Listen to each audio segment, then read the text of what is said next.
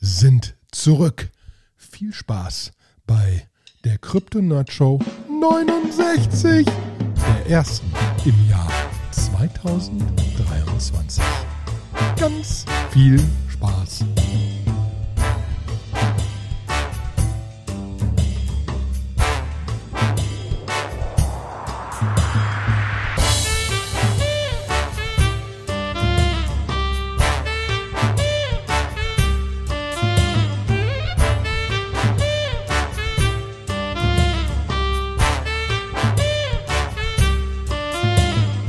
Einen wunderschönen guten Tag und 2023, liebe Krypto Nerd Show Freunde, einen wunderschönen guten Tag, Sebastian. Hi, Olli. Ja. Es ist 2023, wir haben es endlich geschafft. Es hat nur bis zum 19. gedauert, dass wir wieder aufnehmen. Aber immerhin sind wir soweit. Ne? Es, ist, äh, es ist nicht ganz tot. Wir, äh, wir sind noch da, wir leben noch. Ähm, äh, äh, Jahr hat heiß angefangen, viel zu tun. Auch bei dir. Äh, dementsprechend war es ein bisschen länger. Total, ja. Das ist, ich bin auch so gefragt worden, meinen so, ja, jetzt wo Bärenmarkt ist, seid ihr aber ganz leise geworden mit eurem Podcast. Und ich so, äh, ja, stimmt, wir haben jetzt echt bestimmt ein paar Wochen nicht aufgenommen, aber das hatte eher private Gründe. Ich hatte eigentlich Genau. immer Bock. Wir haben super viele Themen, deswegen, ich bin, ich bin, ich harre der guten Dinge, die da kommen. Nee, genau. Also ich, ich finde auch, also äh, jetzt könnte man uns vorwerfen, gerade dass es wieder ein bisschen hochgeht, nehmen wir wieder auf. Das war aber nicht der Punkt. Wir haben beide so Firmen und so, die auch mal ab und zu unsere Aufmerksamkeit bedarfen. Ja. Ich habe auch. Familie. Das ist, Ja, Familie zu gibt's auch Weihnachten noch. War, war alle krank, die ganze Zeit. So, da ging nichts, da war keine Millisekunde frei für irgendwas, weil immer irgendwer gehustet, geschnupft oder sich erbrochen hat. Ähm, Ja. Okay, weiter, weiter im Text. Was ist alles passiert? Boah, weiß, weiß. Ja, wir können natürlich, wir könnten jetzt über, über, über SBF reden, dass er im Knast ist und wieder raus ist und so weiter und so fort, aber das ist mittlerweile ja alles schon Old News. Ne? Also Ja. FTX findet mal Geld und mal wieder nicht und Leute schreiben, dass man aufpassen muss, dass sie irgendwie 600 Millionen an Solana haben oder so und äh, das könnte Solana crashen, wenn irgendwie die, die Leute das auscashen wollen und so weiter, um, um, um FTX irgendwie Geld zu besorgen und äh, hat er jetzt viel oder wenig Geld gezahlt, um rauszukommen und was tut er denn so und äh, schreibt immer noch komische Sachen auf Twitter. Aber gefühlt ist das ja nicht unser Spiel. Ne? Und äh, klar, Bären, Bullen, sonst was Markt hat immer so ein bisschen einen Effekt. Da kann ich direkt schön verlinkt äh, nur vorschlagen, Arthur Hayes zu lesen, der da immer geile Sachen drüber schreibt, vor allen Dingen geile Sachen, die man einfach, wo man ein bisschen was verstehen muss.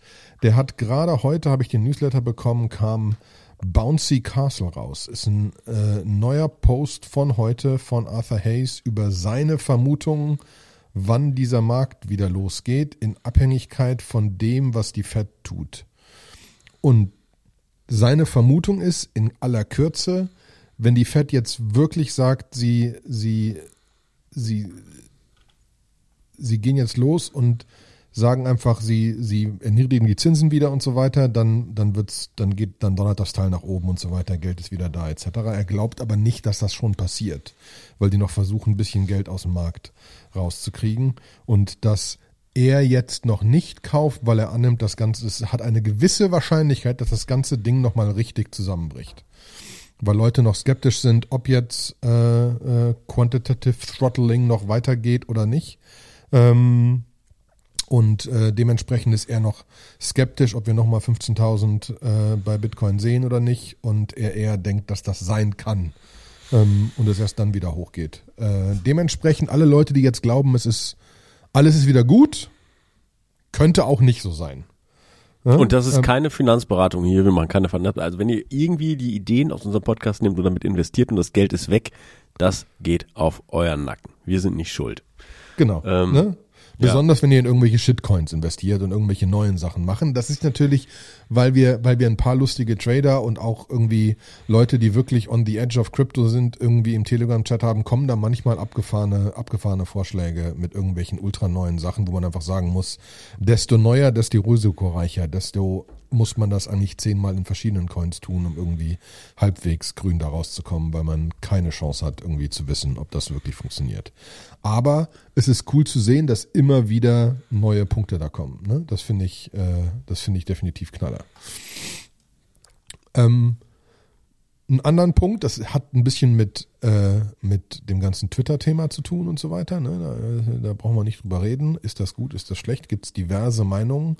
Aber Coinbase Ventures hat, ähm, hat einen Web3 Social Stack Post rausgebracht und einfach gesagt, dass äh, Decentralized Social Networks jetzt langsam am Kommen sind. Was ich cool daran finde, ist, dass sie so richtig so, ein, so, eine, so, eine, so eine Market Map wirklich aufgebaut haben, was da alles draußen ist. Und da merkt man immer wieder, wie viel Zeugs da draußen ist. Ne? Wie viel, wie viel Sachen einfach da jetzt, da jetzt im Moment äh, existieren schon, um irgendwie irgendwelche Sachen aufzubauen. Ähm, und das ist einfach sehr cool zu sehen. Es gibt ja diverse Dinger da, wo man jetzt schon Sachen machen kann. Ähm, Finde ich auf jeden Fall spannend. Hast aber auf der anderen Seite funktioniert für mich immer noch Twitter. Also das ist halt so ein bisschen die Frage, funktioniert da wirklich irgendwas exorbitant besser in Zukunft? Das, äh, das, das bleibt auf jeden Fall spannend.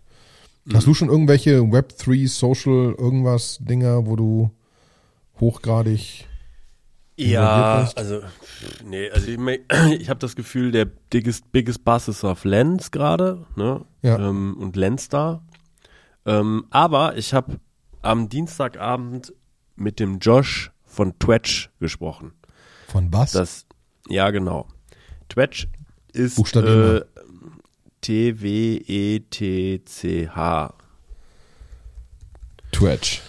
Twitch, genau. The Web3 Social Network. Genau, Achtung, das ist aus, kommt aus dieser ganzen Bitcoin SV Bubble. Kriegen, rollen sich sofort bei allen die Fußnägel hoch, weil die Jungs immer äh, super laut sind und immer dann auch direkt immer dann den. Haben wir jetzt wieder angefangen, dass wieder über, über Bitcoin SV gesprochen wird. Ist doch gerade wieder delistet worden von X Exchanges. Ja, genau. Also ich, ich, I'm just here for the, for the builders, ja. Also das, der Josh ist auf jeden Fall ein guter Typ. Ähm, dass der da jetzt vielleicht auf der falschen Blockchain implementiert. Ne? Und das ist auch etwas, also ich bitte, bitte zündet den Channel jetzt nicht wieder an und kommt mir bitte nicht mit dem Namen dessen nicht genannt werden darf, der denkt, er sei der Erfinder von Bitcoin. Das interessiert mich alles nicht.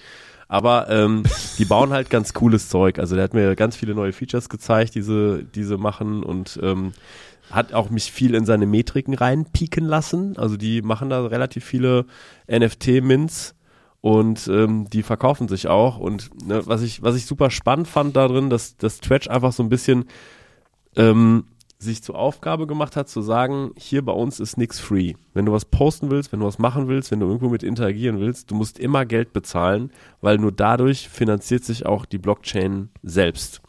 Ja, und okay. das ist das ist Core reingebacken in alles. Und er sagte halt, das Problem, was ich bei allen anderen Sachen sehe, alles, was irgendwie free ist, ist immer Venture Capital subsidized, ja, oder ist von irgendeiner, äh, irgendwer hat ganz viel Geld eingenommen und macht jetzt erstmal free, damit die Leute draufkommen und irgendwann kommt dann das böse Erwachen. Und äh, er sagt, wir, wir wachsen lieber langsamer, wir wachsen lieber in unserer Community, aber es ist von vornherein klar, ich muss immer für jede, für jede Microtransaction muss ich immer ein paar Cent zahlen, damit ich die überhaupt machen kann. Ne? Und ähm, kann man jetzt nicht von der Hand weisen, dass es nicht eine andere Idee ist. Genau, kann man nicht von Hand weisen, dass es nicht eine andere Idee ist.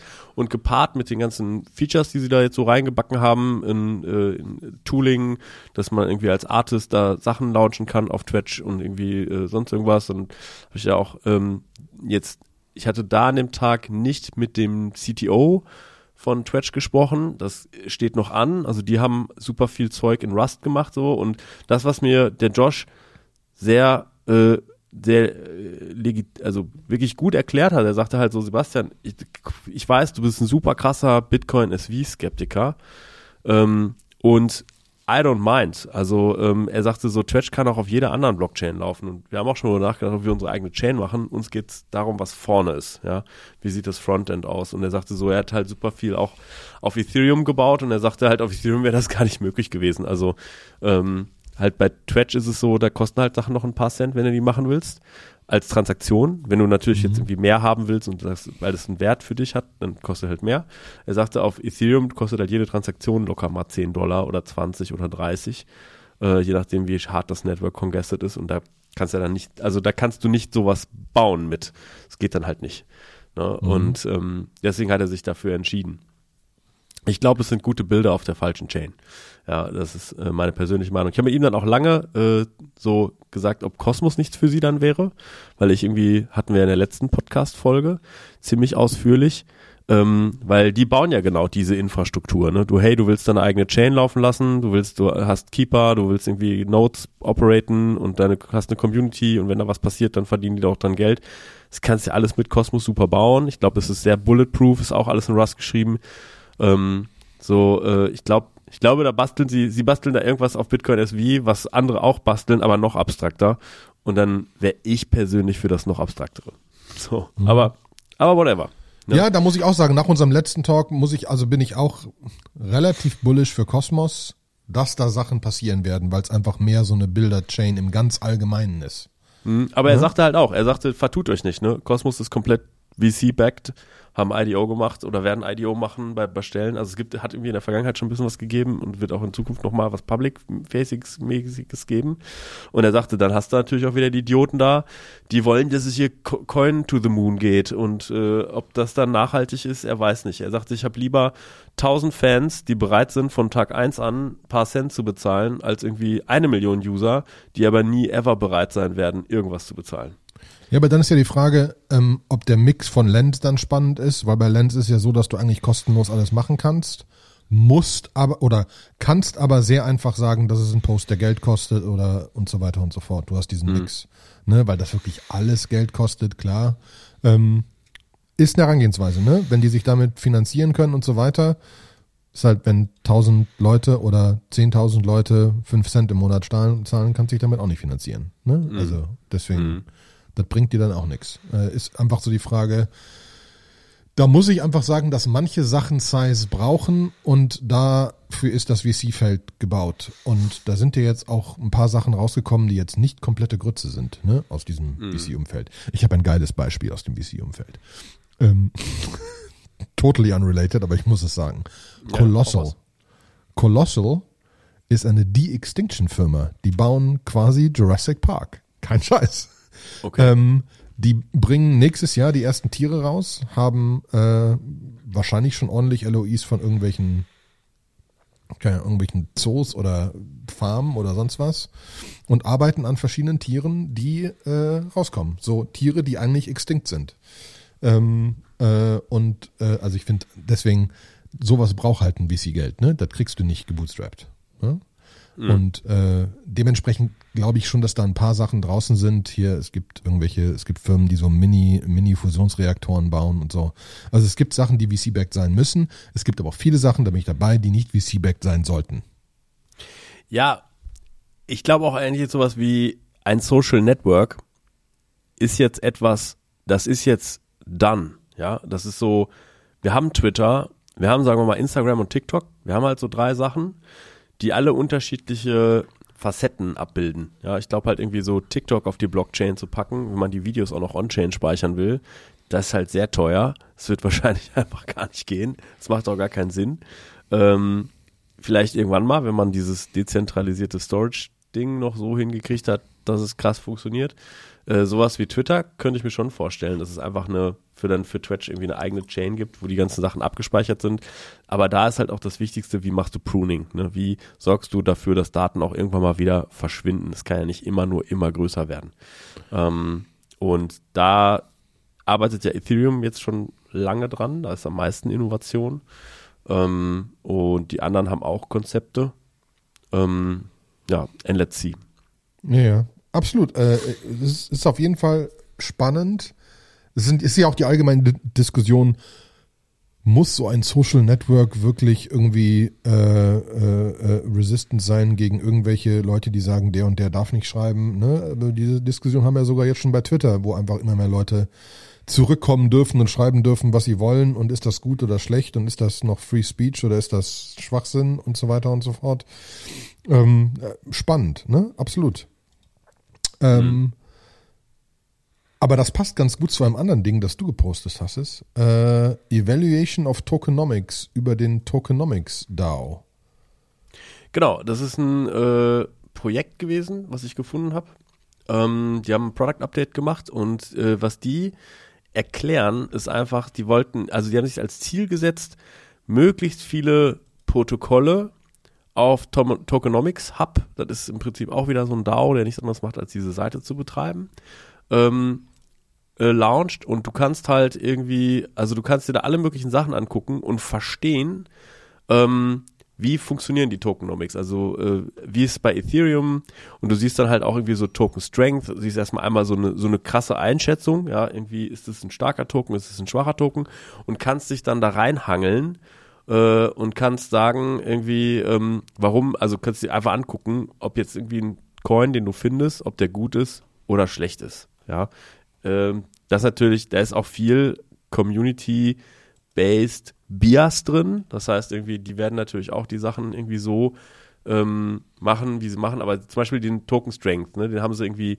Was ist der Utility? Gibt es dafür Demand? Was ist Value Creation? Was ist Value Capture? Was ist eigentlich das Business Model? Percentage of the Transactions goes to Stakers und so weiter und so fort. Dann gehen wir mal irgendwie sowas wie ähm, The Graph. Ne? Da ähm, ist das Business Model, dass die Indexer, die, ähm, die stellen ihre Graph äh, API zur Verfügung und Consumer bezahlen mit Queries. Ne? Ähm, was mhm. so als, und sie geben dann schon noch so ein bisschen mehr Einschätzung dazu. Also, ähm, sobald du spannend. eingeloggt ist, hast du eine relativ gute und umfangreiche Protokollanalyse, du siehst einen Deep Dive, du siehst die Verteilung ähm, von solchen Sachen, wenn irgendwo ein IDO stattgefunden hat, irgendwie, wie viel davon hat eigentlich das Team gekriegt, wie viel davon ist public, ähm, wann sind irgendwelche Daten, wann vielleicht irgendwelche Tokens geunlockt werden und plötzlich auf den Markt gespült werden, wo so Kursrutsche dann irgendwie so äh, sich auswirken könnten. Und ähm, das ist schon, finde ich gut. Also es ist einfach ein gutes Finde ich auch nicht schlecht. Ähm, ja da finde ich immer wieder spannend. Bankless hat er ja drauf rumgehämmert bis zum geht nicht mehr.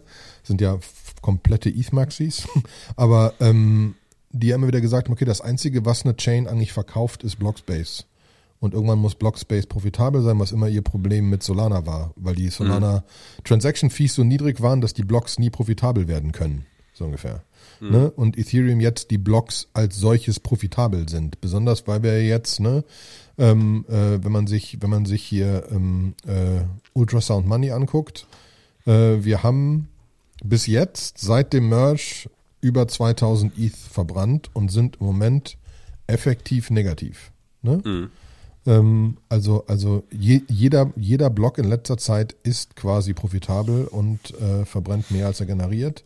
Äh, und ähm, das ist schon, äh, finde ich, ein, finde ich eine interessante Herangehensweise zu überlegen, ob das funktioniert. Ne? Weil früher oder später muss das ja so sein. Das ist ja genau das Problem, dass manche Leute mit, mit Bitcoin einfach haben, dass die Frage ist, was ist denn, wenn es quasi keine Issuance mehr gibt und wenn das nur über Transaction Fees bezahlt werden muss, die ganzen Miner. Funktioniert das überhaupt jemals genau, noch? Wird, wird es dann funktionieren, ne? Und das ist auch, glaube ich, das bei den Tokenomics Hub, den hatten wir auch schon mal in einem Podcast mit dem Tokenomics Design Framework. Das heißt, wenn es hier Hörer gibt, die überlegen, dass sie mal selber ein Protokoll launchen und sie wollen das auch, wollen auch einen Token rausbringen, ähm, da kann man mal gucken, wie die Profis das craften. Ne? Also wie sieht so ein Framework auf? Da sind viele Tipps drin, da kann man sich schon mal so sagen, ich hätte eigentlich das gerne wie, was weiß ich, ich will das eigentlich so machen wie The Graph oder ich will das so machen wie Uniswap. Ähm, ne, ich will erstmal Private und dann brauche ich erstmal ein bisschen Geld von Private-Investoren, danach will ich es aber Public machen in zwei Stages und so weiter und so fort. Ähm, das haben die in diesem Design-Framework ziemlich cool aufgelistet und die sind auch, glaube ich, eine ganz gute halt Anlaufstelle für Research. Ja. Mhm. Sehr geil. Gut. Ähm, was haben wir noch an News? Ich habe so kleinere News noch. Ich habe so irgendwie, ich habe so einen Tweet gelesen, dass wenn man jetzt Optimism und Arbitrum nimmt, dass die Anzahl der Transaktionen inzwischen das ETH Mainnet übersteigt. Ja. Ne? Aber das muss ja auch irgendwie, ich weiß nicht, wie viel mal übersteigen. Ne? Also so ist so ein bisschen so die Frage, so wie viel mal mehr Transaktionen sind auf den Layer 2 Dingern irgendwann im Verhältnis zu Layer 1. Weil die Preise sind jetzt hoch, ne? Also wenn du wenn du 6 Dollar zahlst für eine Transaktion, ist halt doof bei vielen mhm. Zeugs. Das heißt, man muss es ja irgendwie geben. Aber das ist krass. Ja, genau. Das- und next, next Stop für die Next Milestone, dass ein Layer 2 einfach das übersteigt. Also die, ähm, die, äh, die TPS sind ist es Tera? Was ist, wofür steht TPS? Transaction per Second. Ja. Ähm, die, das, also Optimism und iTunes zusammen haben 13,31 und auf ETH ist 12,56. Ähm, aber wenn du dir das Wachstum anguckst, dann siehst du ja, dass das das relativ schnell tun wird. Ne? Ähm, Ja, genau. Wir reden jetzt von, sagen wir, der, der Zeitraum, den sie gewählt haben, der, der ist, glaube ich, so ein bisschen an der Inkarnation von Layer 2 Netzwerken. Also der 26. Mai bis zum 12. Januar ist jetzt, sagen wir mal, kein geiler Vergleichsreferenzzeitraum. Aber ähm, wenn ich so als Hobby-Trader mir da irgendwie an die, an die unteren und an die oberen Bounds mal sowas dranlege, dann sieht man doch einen deutlichen Uptrend. Und ich glaube, das ist jetzt nicht mehr so weit, dass da eins von den Netzen schon alleine wahrscheinlich das, was auf Ethereum läuft, über, übersteigen wird. Ja. Ja. Ja, genau. Also da, da muss einfach noch einiges kommen, aber das wird passieren, bin ich auch dabei. Ne? Ähm, vor allem, da, da passiert einfach viel. Ähm, ist halt unglaublich schwer zu followen, finde ich. Einfach, was, was, was auf den verschiedenen Chains passiert. Weil da mittlerweile so viel Zeugs ist. Ähm, äh, und sie sind alle halt spezial und so weiter. Das, das ist schon, da muss man schon viel gucken. Ja, auch wieder um den Themen zu springen. Wir hatten ja gerade den To Tokenomics da. Ich habe noch ein bisschen was für Entwickler an der Stelle. Und zwar ähm, das cookbook.dev. Das ist eine Webseite, wo ich Smart Contracts finden kann. Ähm, die äh, und den Source Code dazu auch finde. Und dann kann ich sogar die Sachen, könnte ich sogar die Sachen selber deployen. Wenn ich mal eben schnell einen Fork von einem Projekt machen will, kann ich einfach sagen, hier, deploy das jetzt mal auf meine Adresse und dann kann ich ab da selber weitermachen. Das macht oft nur so bedingt Sinn, weil oft besteht ein Projekt nicht aus einem Smart Contract, sondern aus einem ganzen Sammelsurium von Smart Contracts, die auch zusammenarbeiten müssen. Das heißt, irgendwo gibt es meistens so ein, so Entry Point, wo erstmal alle Smart Contracts, die zu diesem Projekt gehören, bei MakerDAO sind es, glaube ich, irgendwie so zehn Stück oder so. Und alle Adressen müssen sich untereinander kennen. Das heißt, da macht sowas eigentlich keinen Sinn. Aber wenn man jetzt vielleicht mal ein ERC20 oder ein NFT oder so forken will und man will das wirklich low budget und ein bisschen selber tun, kann man da mal gucken und kann, äh, kann von da aus einfach mal was forken. Leicht. Ja, da gibt's auch ein anderes Ding. Ähm, Fire heißt das, meine ich. Fire ist eine Extension für Google Chrome, die dir einen äh, Smart Contract simulieren kann, bevor du ihn ausführst. Um dir ein bisschen zu sagen, was tut denn der eigentlich? Ja? Äh, muss ich noch genau ausprobieren, aber ist mir gerade eingefallen, als du das gesagt hast, dass du einfach gewisse Sachen mal, mal, mal vor eventuell probierst, weil ansonsten musst du ja wirklich gucken, wo hast du das Ding her und ist das eine Trusted Source und so weiter und so fort. Ne? Ähm, da habe ich als, ähm, bringt es direkt ein bisschen zum nächsten Thema, als ein Beispiel, ähm, Board Ape Yacht Club ist ja in ihrem äh, nächsten großen Mint, ähm, also mdvmm.xyz, äh, wer immer auf diese URLs kommt, fragt mich nicht, ähm, ist äh, deren, deren, deren nächstes Stück, The Trial of Jimmy, ähm, wo man wieder minten kann. Das ging jetzt langsam los. Und äh, jetzt ist so, dass man äh, seit gestern Sewer Passes minden konnte, wenn man äh, entweder ein Board Ape hat oder ein Mutant oder halt diese Hunde dazu. Ähm, Gibt es verschiedene Tiers, konnte man minten. Und die haben direkt gepostet, dass man sehr gerne Delegate Cache nutzen kann, um äh, zu minten. Was Delegate Cache, Delegate.cache macht, ist, dass du zum Beispiel, du hast, du hast dein Board Ape halt komplett sicher auf einem, äh, auf einem Wallet äh, mit irgendwie Hardware-Wallet dahinter, um halt einfach halbwegs das Ding sicher liegen zu haben. Ähm, und du kannst über Delegate Cache eine Möglichkeit generieren, dass du mit einem anderen Wallet, das nicht das Hardware-Wallet ist, proven kannst, dass du den Board Ape hast. Das du verbindest die einmal ähm, und kannst dann quasi minten, ohne jemals dein äh, Hardware-Wallet anzufassen. Um halt nicht irgendwie ein Risiko zu haben, dass irgendein Bug in dem Smart Contract ist oder sonst was und plötzlich dein Board Ape oder ein anderes NFT weg ist. Du kannst dein gesamtes Wallet für Delegate Cache freischalten. Du kannst aber auch sagen, nur den Smart Contract, nur das NFT und so weiter und so fort.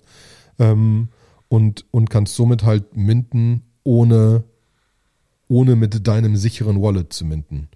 Ähm, und das ist ja so ein bisschen ähm, Spannendes, wo wir auch gleich noch zu hier Smart Contract Wallets kommen und so weiter. Finde ich auf jeden Ja, Fall krass. Aber vor den Smart Contract Wallets habe ich noch mal so ein bisschen, habe ich noch ein bisschen Shit. Ja, so richtig. Äh, ich habe irgendwie gelesen, dass das KZ, KZG Ceremony, also ceremony.ethereum.org, ist live. Und da geht so eine, geht so eine Webseite auf, ähm, die ein Summoning Guide, Open to Contribution.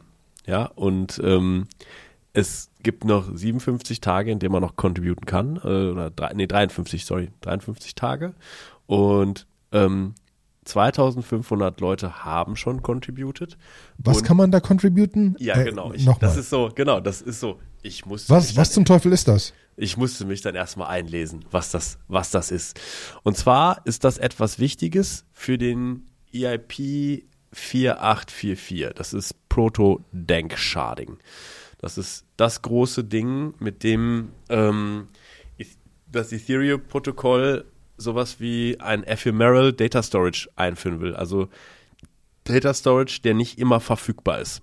Also der so ein bisschen volatil oder flüchtig ähm, ist. Das heißt, Daten, die nicht unbedingt auf der, auf der, ähm, auf der Chain landen, die aber bis zu einem gewissen Zeitpunkt halt in geschadet werden und auch verfügbar sind. Und dann, sie wollen, glaube ich, bei dem Zeitpunkt irgendwann sogenannte, also dann ab da gilt, Nodes müssen nicht mehr alle Informationen haben. Es reicht, wenn die so Headers haben und so Verification Schemes. Und es gibt natürlich trotzdem noch irgendwann so Witness Nodes. Und wenn du mal irgendwann ganz dringend an irgendeine ganz alte Information dran willst, dann kannst du so einen Witness Node fragen, aber für den musst du dann auch extra bezahlen. Die Details sind noch nicht ausgearbeitet. Und eine fundamentale Grundlage dafür, und da schwimme ich jetzt selber, weil ich halt mir das auch noch nicht so hundertprozentig ganz tief angeguckt habe, ist, es gibt einen Algorithmus, der heißt KZG für die Gründer, die ihn gemacht haben, Kate, Zaverucha und Goldberg. Und ähm, die haben ein, äh, ein, ein Paper geschrieben, das heißt Constant Size Commitments to Polynomials and their Applications. Und die, das beschreibt den Mal wieder kryptografischen 90 Prozent verloren. 90 Prozent aller unserer Hörer sind wahrscheinlich jetzt schon raus. Ähm, und das, also das beschreibt den Mechanismus, also die kryptografische Grundlage, dass, dass da das Proto-Denk-Sharding überhaupt funktioniert. Und das, was sie brauchen, ist von möglichst vielen Leuten äh, Zufallszahlen. Ich glaube, äh, ganz, banal, äh, so ist das halt. Und es gibt halt eine Webseite, da äh, kannst du dich halt mit Ethereum einloggen. Dann musst du so ein bisschen, bisschen zufällige Daten eingeben und irgendwie so sonst irgendwas.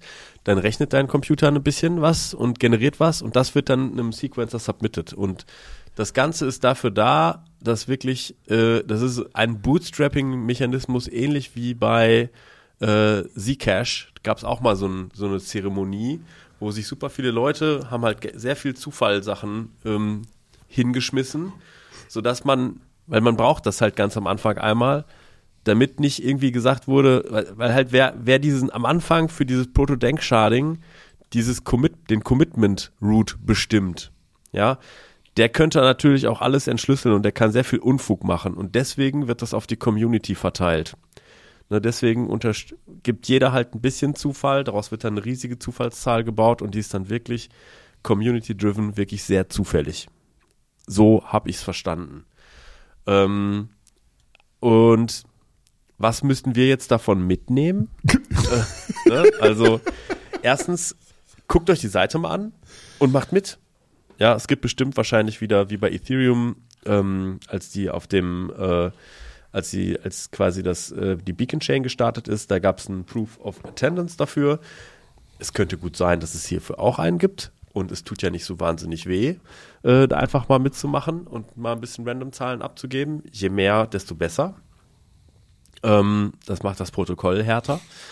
Äh, und das zweite ist aber die viel wichtige Sache, wenn die jetzt schon so weit sind, dass sie eine Webseite haben, wo ich äh, quasi für Danksharding, für den Bootstrapping-Prozess ähm, was abgeben muss, dann wird Denksharding auch nicht so wahnsinnig weit weg sein. Also das machen die nicht, weil äh, das jetzt nochmal zwei Jahre dauert, bis wir Denksharding bekommen, sondern ehrlich gesagt sammeln die jetzt die Zufallszahlen ein und ich gehe davon aus, dass in jetzt vielleicht nicht zwei Monaten, da ist erstmal Shanghai-Update, aber ähm, vielleicht vier, fünf Monaten, dann kommt auch Denksharding relativ schnell. Aber da muss ich Und- jetzt nochmal fragen. Mhm. Das heißt, über diese Zufallszahlen wird, wird rausgefunden, was ich jetzt wegschmeißen kann und nicht, oder was wird mit den Zufallszahlen gemacht? Ähm, die Zufallszahlen, also bei Proto-Denksharding geht es ja darum, dass es ein, es gibt ein Data Availability Sampling. Das heißt, wo sind Daten äh, zur Verfügung? Wer hat diese Daten? Was kann ich mit diesen Daten machen? Also es kann unter Umständen sein, dass du, ähm, dass du, dass du State nicht immer storen musst, aber du kannst den, den, du kannst verifizieren, dass der State in einer gewissen Art und Weise ähm, verändert worden ist, dass etwas stimmt, dass Transaktionen, die durchgeführt worden sind, dass die ein richtiges Output machen, aber du musst die Berechnung dahin nicht kennen. Und auf diesem Weg dahin brauchst du diese zufälligen Zahlen für dieses KZG-Commitment. Ja, das Mhm. ist dieses KZG-Commitment, das ist ein kryptografische Primitive, also ein Algorithmus, ganz, ganz oberflächlich gesprochen, der, den, den man halt braucht. Und der braucht halt ein großes Secret und ähm, ja, das ist der, das ist der Purpose davon. Krass. Ja, und da merkt man wieder so einfach, da, also da passieren noch, da passieren Genau. noch so geile Sachen. Ja. Die Ethereum-Community so Bären mag my ass, wir machen weiter. Ja, genau. Also de- deswegen, ähm, und ähm, es war ja auch hier, Vitalik Buterin hat ja mehrfach schon gesagt, dass er glaubt, dass Proto-Denk-Sharding am Ende wichtiger ist als so manche andere Sachen, weil es einfach zu ganz anderen Viehstrukturen führt. Ja, es, also da, da kommt ganz viel, kommt da rein. Ne? Also es gibt da dazu auch noch ähm, relativ viel äh, Research auf der äh, Ethereum Foundation. Die haben AMA auf Reddit gemacht und haben halt gesagt, so es, es gibt noch viel zu tun für für Proto-Dank-Sharding. Ähm, es müssen eigentlich auch noch EVM-Changes gemacht werden, damit eigentlich solche Sachen wie äh, Zero-Knowledge-Proofs oder dieses, also diese Snarks, dieses Succinct Argument, äh, ich, ich, ich kann die Abkürzung, kriege ich gerade schon wieder nicht mehr hin. Ähm, es sind halt kryptografische Verfahren und eigentlich will man die, dass die in der IWM ausgeführt werden können. Also man will die nicht in Ethereum implementieren, weil die dann unfassbar viel Gas verbrauchen würden, sondern man will wahrscheinlich einen Opcode haben, der das dann einfach auf der IWM macht und der halt auch ein bisschen Gas kostet, aber der halt in irgendwas tiefergebenden implementiert ist. Und ähm, da, das, da hatten wir auch schon mal in einem der letzten ähm, Podcasts, hatten wir mal so einen Vergleich, wie sich die IWM eigentlich weiter verändern muss, weiterentwickeln muss, damit die das kann und welche Teile davon vielleicht doch erstmal übergangsweise in einem Layer 1 in Solidity vielleicht implementiert sind, damit man schon mal eine Implementier Implementierung hat. Ne, ähm, aber das ist wirklich auch für, für Hardcore-Fans. Wie gesagt, wahrscheinlich haben wir die, die meisten Hörer hier abgehangen an der Stelle. Ja, aber äh, selbst wenn wir sie abgehangen und ich bin ja auch zu einem gewissen Teil abgehängt, ne? Ähm, Ja. es, es ist halt wieder dieses Ding, das da gebaut wird, ist nicht mal so nebenbei gebaut. Ne? Und das ist wieder für mich immer diesen Punkt, dass ne, Vitalik Buterin, wenn er so ein Interview spricht und sagt, und dann haben wir das bald so in fünf Jahren. Ne? Es geht nicht um morgen. Es geht bei Ethereum und sonst was nicht um übermorgen oder Ende des Jahres. Es geht um in fünf oder zehn Jahren. Es geht um ein, eine langsame, sinnvolle, secure Skalierung, die einfach wichtig ist. Und da sind einiges an, an Innovation, das einfach braucht. Was uns wieder zurückbringt zu dem ganzen VC-Gedöns. Manche von diesen Sachen machen einfach Sinn, dass du ein Team fandest für vier Jahre, die größtenteils Research betreiben, um irgendwas Sinnvolles zu machen danach. Und ja, 90 Prozent davon werden pleite gehen. Das ist das, der gesamte Ja. Punkt hinter VC. Guck, guck dir OpenAI an. OpenAI hat eine Milliarde gekriegt. Die hatten ja noch wahrscheinlich noch mehr Funding von den Ursprungsgründern, von Elon Musk und Sam Altman wird wahrscheinlich auch nicht mit ohne Geld dahin gekommen sein. Und ähm, wie lange haben die jetzt an, an GPT gearbeitet, bevor jetzt mit ChatGPT dieser unfassbare Durchbruch? Also ich finde das absolut bemerkenswert, wie schnell sich ChatGPT durch meine Fräse, durch meine, durch meine Bubble fräst. Ja, von Ja. ich weiß davon und Meine Mutter weiß davon. Ja, also so Schüler, äh, Lehrer, Sch Schüler, was. Lehrer, alle sonst was. Ne? Also das ist ja früher war das ja irgendwie so, da hast du Google gefunden, haben die Leute dann trotzdem noch ganz lange Yahoo benutzt und wollten nicht wechseln. Ähm, und jetzt ist aber so gefühlt irgendwie so ChatGPT ist im Dezember rausgekommen und jetzt ist irgendwie das ist jetzt angekommen. Es ist so komplett im Mainstream angekommen. Es ist übrigens rausgekommen nach sieben Jahren. Sieben Jahren, ja, guck. Dezember, 11. Dezember 2015 war Founding von OpenAI. Mhm. Und ich habe im, äh, im Juli 2020, ne, das fand ich auch ganz witzig, weil einer von meinen Mitarbeitern hatte mich irgendwie gestern gefragt und sagte so, Sebastian, woher kommt das eigentlich, dass jetzt gerade so viel AI-Kram so released wird, dass es jetzt so plötzlich sich so beschleunigt? Also, dass so irgendwie, dass so jetzt, man kann ja so Bilder generieren und man hat plötzlich irgendwie einen Chatbot, der mich irgendwie verstehen kann, vielleicht für die, die mit ChatGPT, die, an denen es vorbeigegangen ist. Das ist halt, äh, das ist halt so ein Interface, so ein bisschen wie Google, hast eine Eingabemaske und dann kannst du dich unterhalten, aber du sprichst nicht mit Menschen, sondern mit einer künstlichen Intelligenz und die ist wirklich sehr gut.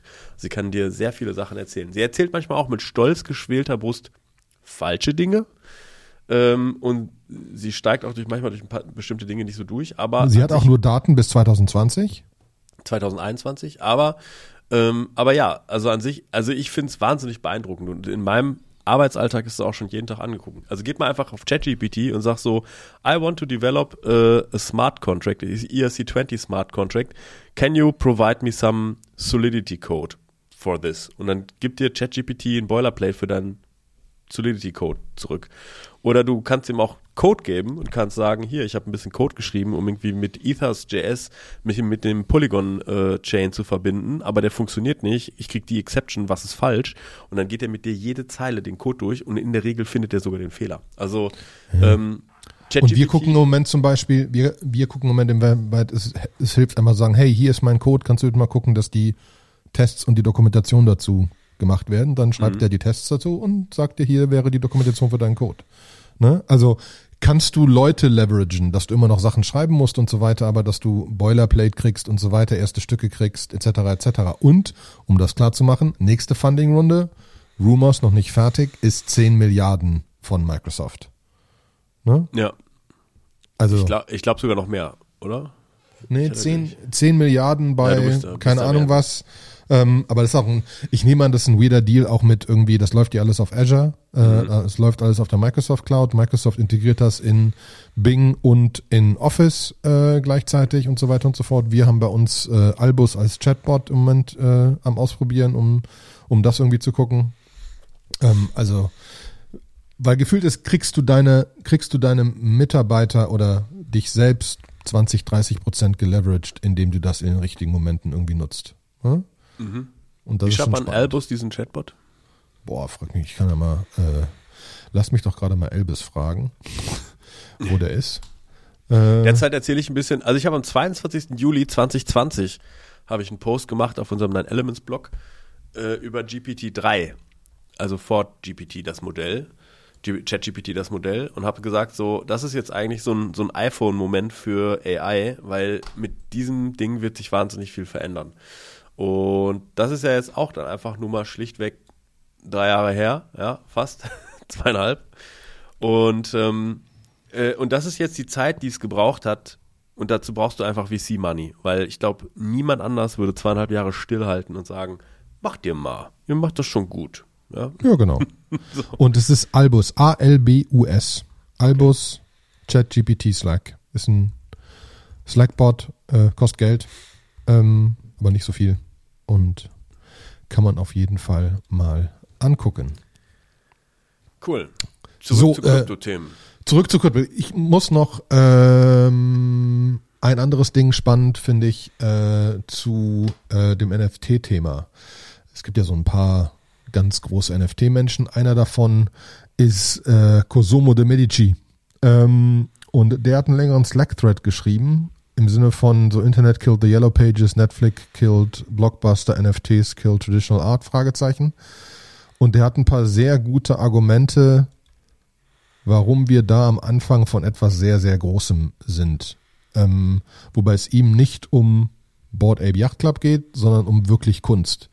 Im Sinne von, dass der, dass der, dass der Kunstmarkt bis jetzt halt gedeckelt worden ist von irgendwelchen, von irgendwelchen Kunsthändlern und so weiter und so fort.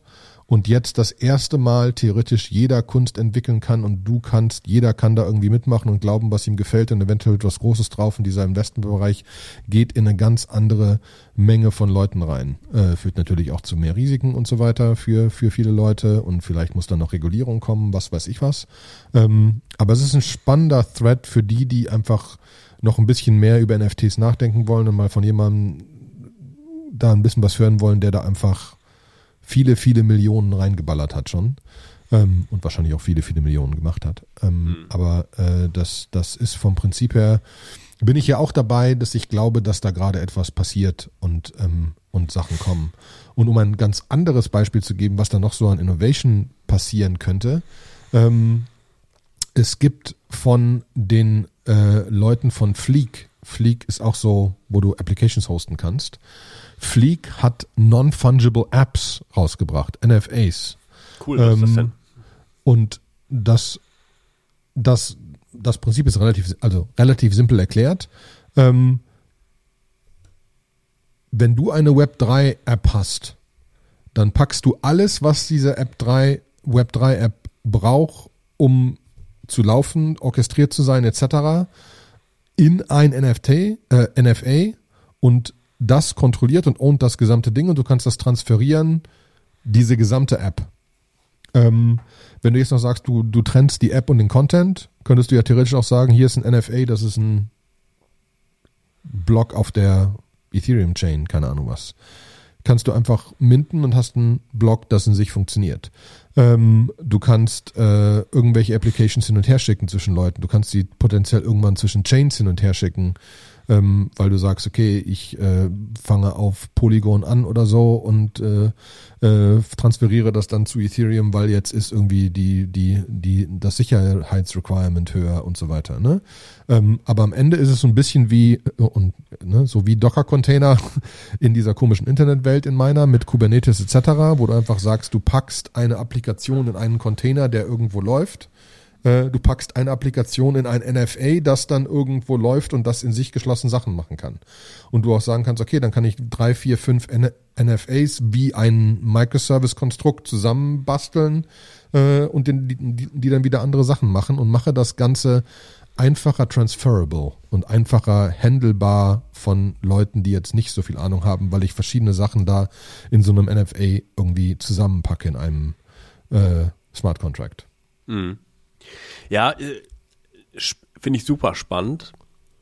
Eine Sache, die sich trotzdem bei mir im Kopf so bildet, ist, also äh, ich habe mich viel mit der Upgradability von Smart Contracts auseinandergesetzt, weil ich mich immer gefragt habe, so wenn du jetzt einen Smart Contract machst, dann hast du jetzt irgendwie, sagen wir mal, den Uniswap-Weg, das zu machen. Bringst du Uniswap raus und dann bringst du Uniswap V2, äh, Uniswap V2 raus und irgendwann machst du Uniswap V3 und sagst den Leuten, für alles gibt es immer einen neuen Smart Contract und du kannst nämlich nicht einfach die Liquidity von Uniswap V2 auf V3 packen, weil das ganze System auch anders funktioniert. Deswegen ist das halt immer wieder neu. Die alten Sachen musst du dann irgendwie ausphasen.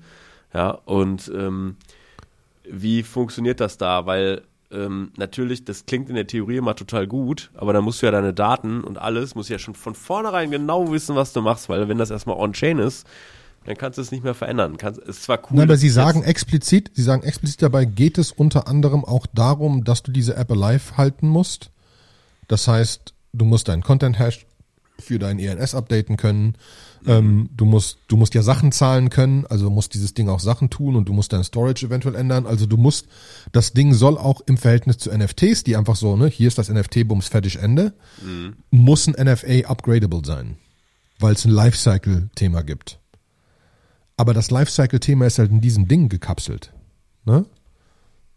Und du hast ja. nicht, also du hast nicht so Abhängigkeiten zu 7000 anderen Sachen. Du musst dieses NFA in sich upgradable machen und das muss ähm, und das muss einfach dazu noch existieren. Das, was ich halt spannend finde, ist, dass du potenziell sagen kannst, okay, ich habe ich hab ein Frontend zu irgendwas in einem NFA, das ich meinen Usern gebe und sie kontrollieren ihr Frontend. Ich gebe einen Upgrade-Mechanismus zu diesem NFA dazu, so dass mein Frontend geupgradet werden kann. Das können die Leute entscheiden, ob sie es machen wollen oder nicht. Und dann gibt es ein Upgrade zu diesem NFA. Und du kannst das NFA, ob das dann Smart Contract mäßig ausgetauscht wird oder oder oder ne, wie, wie der Upgrade genauer funktioniert, habe ich mir nicht angeguckt.